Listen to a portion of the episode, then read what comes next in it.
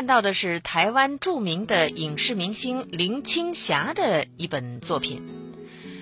最近啊，蛰居已久的林青霞出现在了香港书展上，在书展上呢，和大家分享自己的文学处女作《窗里窗外》的创作心路。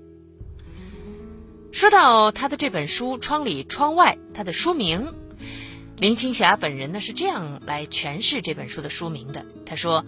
那年我完成了学业，放下了书包，又马上背起了书包，走进窗外剧组。直到我嫁到香港，又走进了窗里。后来呢，一直在窗边写作。《窗里窗外》这本书收录了林青霞数十篇散文作品，一共呢分为六个章节。戏里说的是她的出道故事、拍戏的甘苦，对于作品的内心话。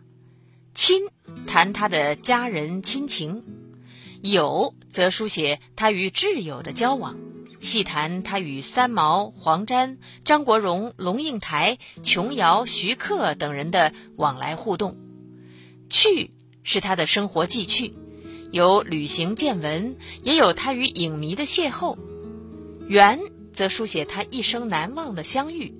比如说和影剧记者的友谊，和季羡林的会面之缘等等，还有悟，这里边记录了他对人生的体悟和感动，以及他向圣严法师求道的故事。此外呢，这本书还完整的收录了林青霞一些没有公开的照片。窗里窗外的文字真诚流畅，可以直接感受到林青霞的诚恳和温暖。体会到他的真情流露。林青霞第一次写作呢，其实是为了怀念过世的黄沾。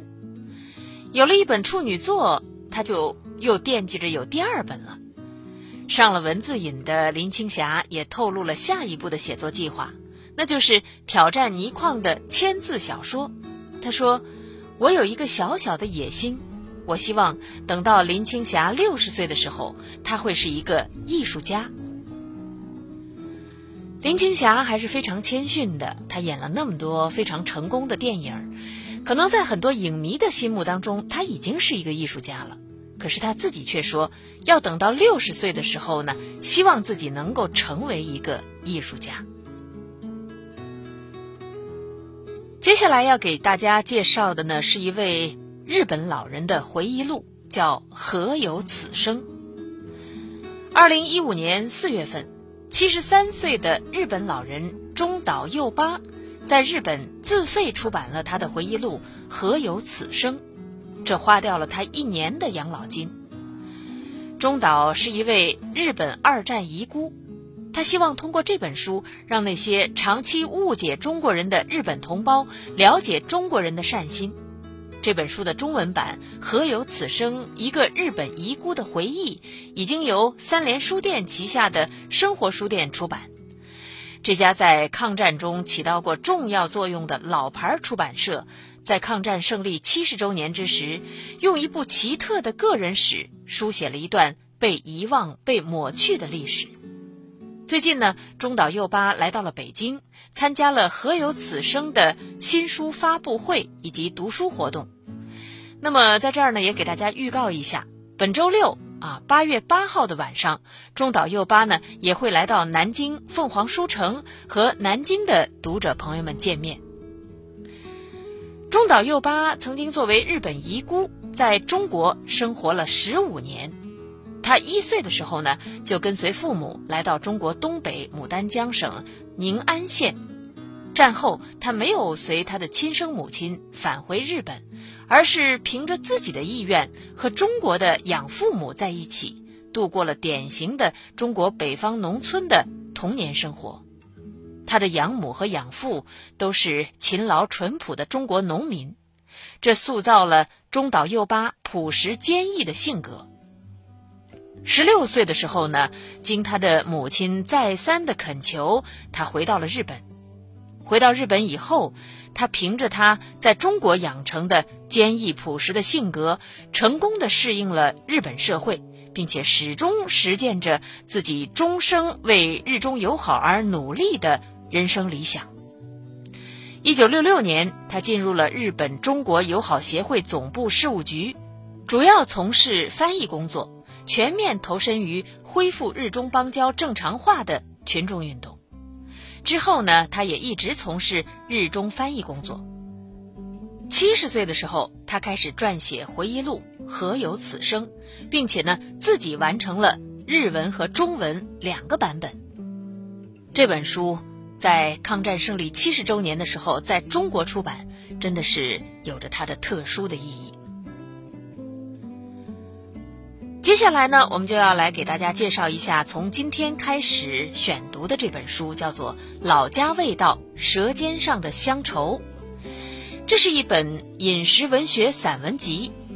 这本书是由八位不同省份、不同领域的作者，以想念的老家美食为载体，通过动人的文字，用无法复制的味道，写出对家乡亲人最深切的思念。这是一本与美食、回忆、乡愁有关的温馨的读物。这本书的作者们生长于祖国大江南北的中小城市。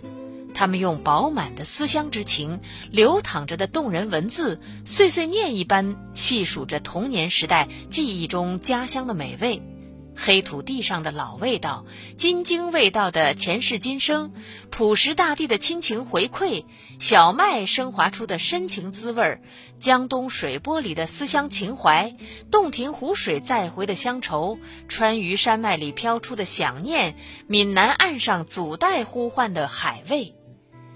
我想，收音机前一定也有来自祖国四面八方的人们。当你听到这些文字的时候，一定会勾起你的思乡之情，舌尖上也会涌出一股乡愁吧。好，接下来呢，我们就来听小强为大家朗读《老家味道：舌尖上的乡愁》。我们今天要品尝的是黑土地上的老味道。读完一部长书，既辛苦又费眼。长书短读，六天了解一部书。长书短读。富饶的东北黑土地，孕育出最好的大米，最营养的黄豆，最脆爽的土豆，可却长不出草莓、菠萝和芒果。但是，我来不及为此伤心。因为有妈妈用黄豆和爱心酿出的美味大酱，有爸爸用地瓜和白糖倾力打造的中式甜品，有姥姥亲手包的大馅儿酸菜猪肉水饺，有过年时一家围坐享受热腾腾的东北特色火锅。用最简单的食材创造出最朴实的美味，喂饱了我幼年与青春期那没有底线的胃口。也滋润了整个懵懂而幸福的童年。童年的记忆中，总有一片一望无垠的金黄色田野，那既不是麦田，也不是稻田，而是成熟后的大豆田。那绵延到天边的金黄色，在秋风中摇曳流动，美到醉人，定格成一张鲜艳的明信片，永远贴在回忆的黑板报上。在我还没出生的时候，妈妈就跟随当兵复员的爸爸来到中国的大东北，一块以盛产石油而闻名的地方。没有身份，没有正式的工作，但有爱情为伴，哪里都是家。后来我出生了，姥姥也随之来到这里，为了解决一家四口的口粮之需。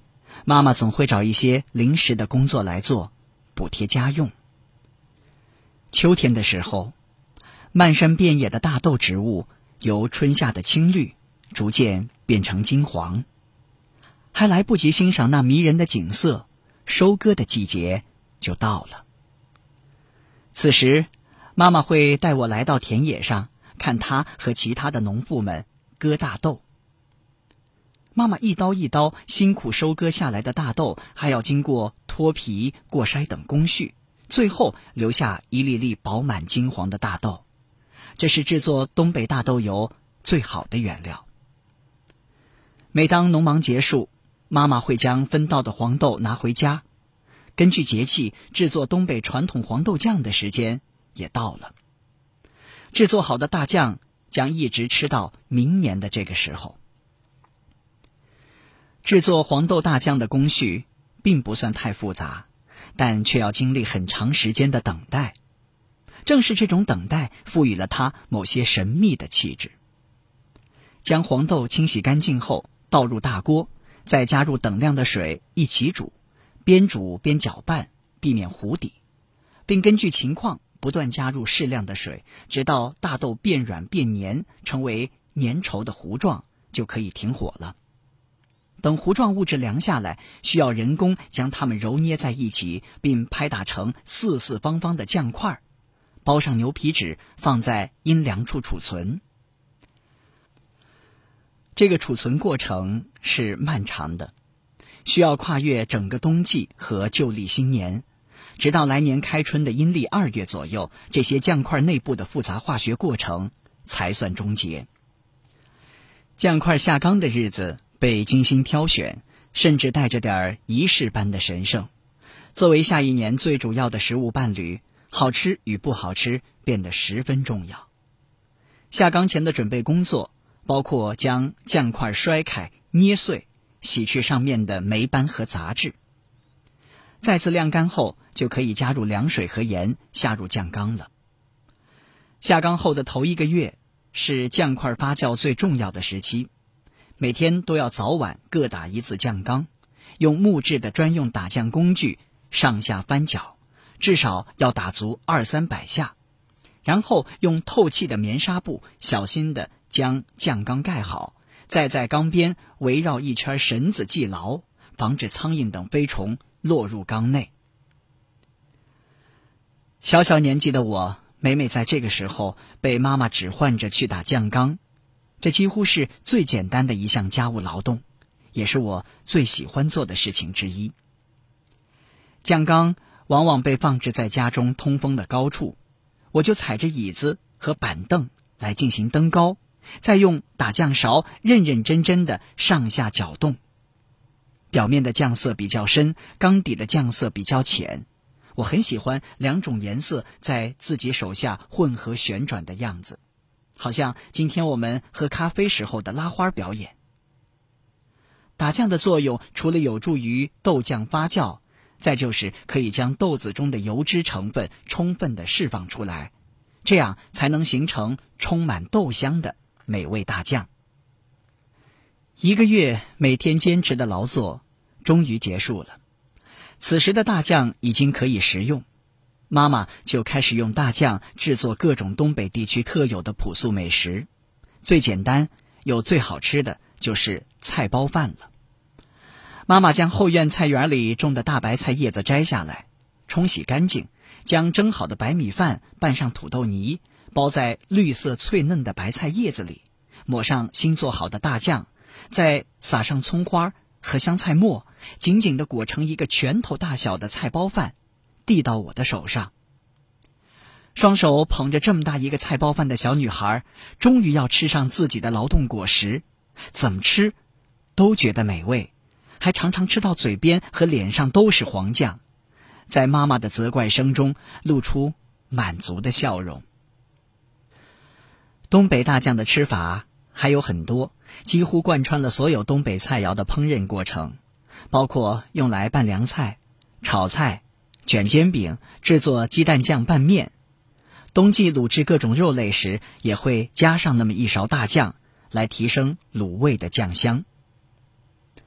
东北大酱是我家的食物魔法师，它也成了我童年味觉最悠长的回忆。童年记忆中的妈妈很年轻，也很漂亮，因为食物匮乏的原因，身形十分瘦弱，但是穿什么衣服都那么好看。妈妈在地里割大豆的时候，我就躲在田埂边的大树底下，她可以看到的地方，看着她在烈日下挥舞着镰刀，一行行的割大豆。密不透风的大豆田非常闷热，很快，她薄薄的衣裳。就被汗水浸透了。尽管头上遮了纱巾，一天下来脸也会被晒得黑亮，人也像变老了许多，一点儿都不像那个皮肤白皙又美丽的妈妈了。虽然小小年纪，我依然会觉得心里有点疼，希望妈妈不要这么辛苦，期盼此时会刚好有一阵风吹来，划过田野，为劳作中的妈妈们带来一丝清凉。每当这个时候，就好像真的有一阵风会吹过来，吹干了妈妈湿透的衣裳。那时候。拉着妈妈的衣角，迎着夕阳，慢慢走在回家的路上。我会轻声的唱歌给她听。我的好妈妈，下班回到家，劳动的一天多么辛苦呀！妈妈，妈妈，快坐下，请喝一杯茶，让我亲亲你吧，我的好妈妈。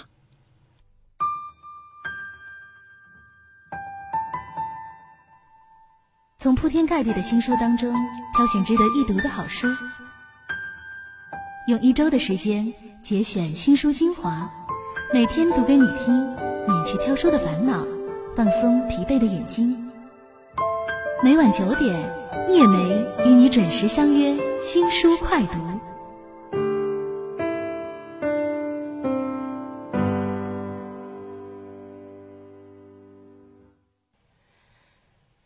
我们为您选读的这本书《老家味道：舌尖上的乡愁》，它的结构呢非常的有意思。在每篇正文的结尾处呢，作者都会附带的给大家介绍一道美食，比如说刚才我们听到的这个大酱啊，东北大酱。那在最后呢，他给大家介绍了一个妈妈牌鸡蛋酱拌面。啊，材料呢是两个鸡蛋、手擀面一把，配料呢是葱白一段、青椒粒儿一大勺、花椒粒儿一小勺、清水适量。调料呢要四十克东北大酱、一克盐、三克酱油、一克糖。制作方法呢就是把手擀面入开水锅煮熟，过凉水盛入碗中备用。鸡蛋打散，加上少许盐、花椒粒儿、葱末、青椒末，入油锅中炒熟。碗中加入大酱、酱油、盐、糖，还有清水，搅拌匀，倒入锅中和鸡蛋一同搅拌，烧开盛出。然后将做好的鸡蛋酱卤汁儿浇在面条上就可以了。你看，这不仅仅是一本散文集。而且呢，其中还有很多的菜谱，拿回去你就可以照着做，哎，做出来一定是很好吃的。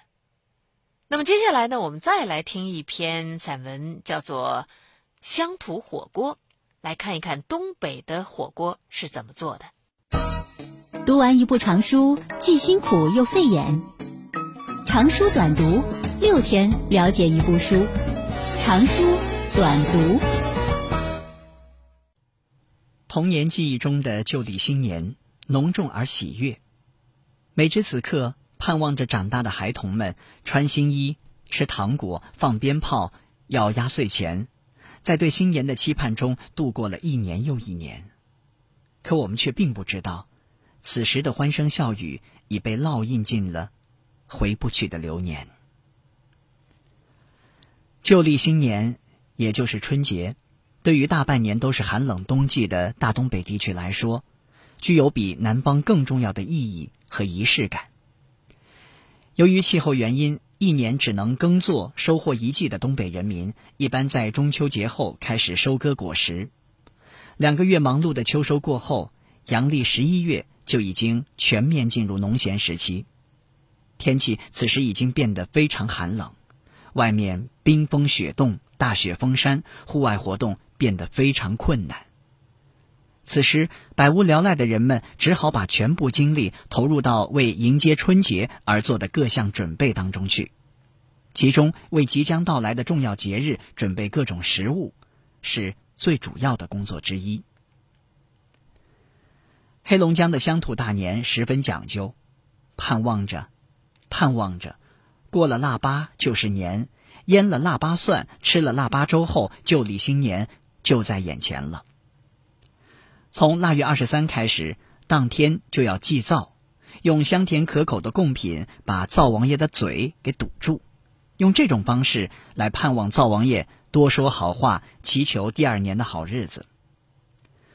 旧历大年前，家里忙得不可开交，杀猪、腌酸菜、制作各种酱菜和大酱，蒸拳头那么大个的豆馅儿粘豆包，将豆腐放在户外做成冻豆腐。蒸出来的馒头和豆包有一部分要作为贡品献给祖先。秋收后的这些准备，带着收获的喜悦和对来年的美好期望，每个人都好像干得格外起劲儿。大人们忙碌的时候，小孩们则在期许着新衣裳、新玩具，还有只有过年才能随便吃的糖果和花花绿绿的炮仗。在东北。全家团聚最重要的一餐一定安排在大年三十这天的晚上。三十一大早，家里的大人就要点燃鞭炮，在一片欢天喜地的声响中，期望来年的好收成。整个白天，大家都忙活着准备各种传统菜肴，比如杨树叶凉拌鸡胗、猪耳朵、猪头肉、猪肝、口条、尖椒六肥肠、东北地三鲜、柴鸡炖山蘑菇。猪肉炖粉条、德莫利炖鱼，当然最最重要的还是带着东北地方特色的炭烧乡土火锅。用来盛放各种食材的火锅是一种与老北京涮肉十分类似的铜锅，中间放上炭火，周围一圈则一层层整齐地码放着酸菜、冻豆腐、鸡腿肉、猪小排、猪肉丸子、腱子牛肉、干货海鲜。地瓜粉条，端上桌的时候还咕嘟咕嘟的冒着热气和香味儿。印象中最鲜美的是那已经炖了若干时候，融合了以上所有食材精华的一碗火锅汤底，既有肉的纯，也有海味的鲜，又带着些许酸菜特有的微酸滋味儿，汤汁浓郁，丝丝入扣，是不可多得的人间美味。每次我喝上几大碗。还不过瘾。用这锅底汤汁来泡颗粒分明、入口微甜的东北大米饭，更是一种美味的升级感受。之所以使用这样的铜锅，一是因为铜可以令锅中的蔬菜始终鲜艳翠绿，也能最大限度的保证锅子从始至终的保持比较高的热度。这种乡土火锅。一般在晚餐前几个小时就开始准备，除了锅中的食材，还要另备一口大锅，盛放更多食材和汤汁，以备随时添加材料。在东北农村，几乎每家都必备一口这样的铜锅。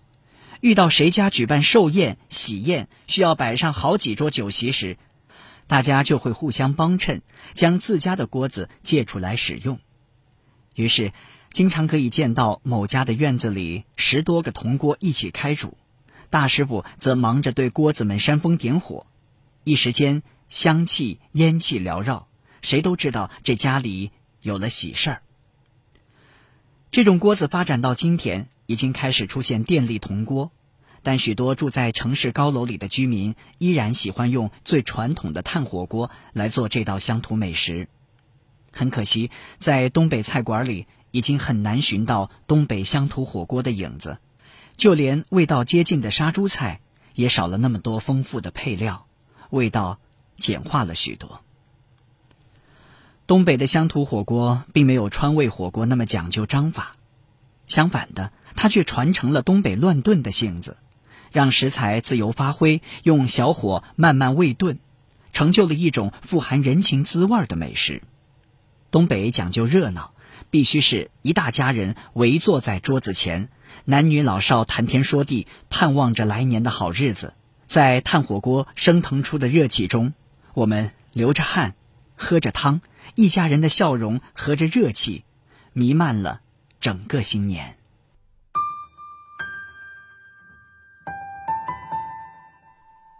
从铺天盖地的新书当中挑选值得一读的好书，用一周的时间。节选新书精华，每天读给你听，免去挑书的烦恼，放松疲惫的眼睛。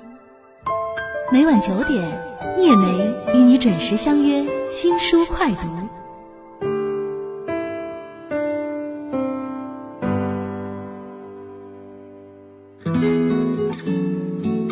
东北的火锅有着它特有的那种浓烈的味道，热闹的味道，让东北人这年啊过得更加的热闹。我想收音机前一定有不少的东北人，听到这样的美食，是不是更加想家了呢？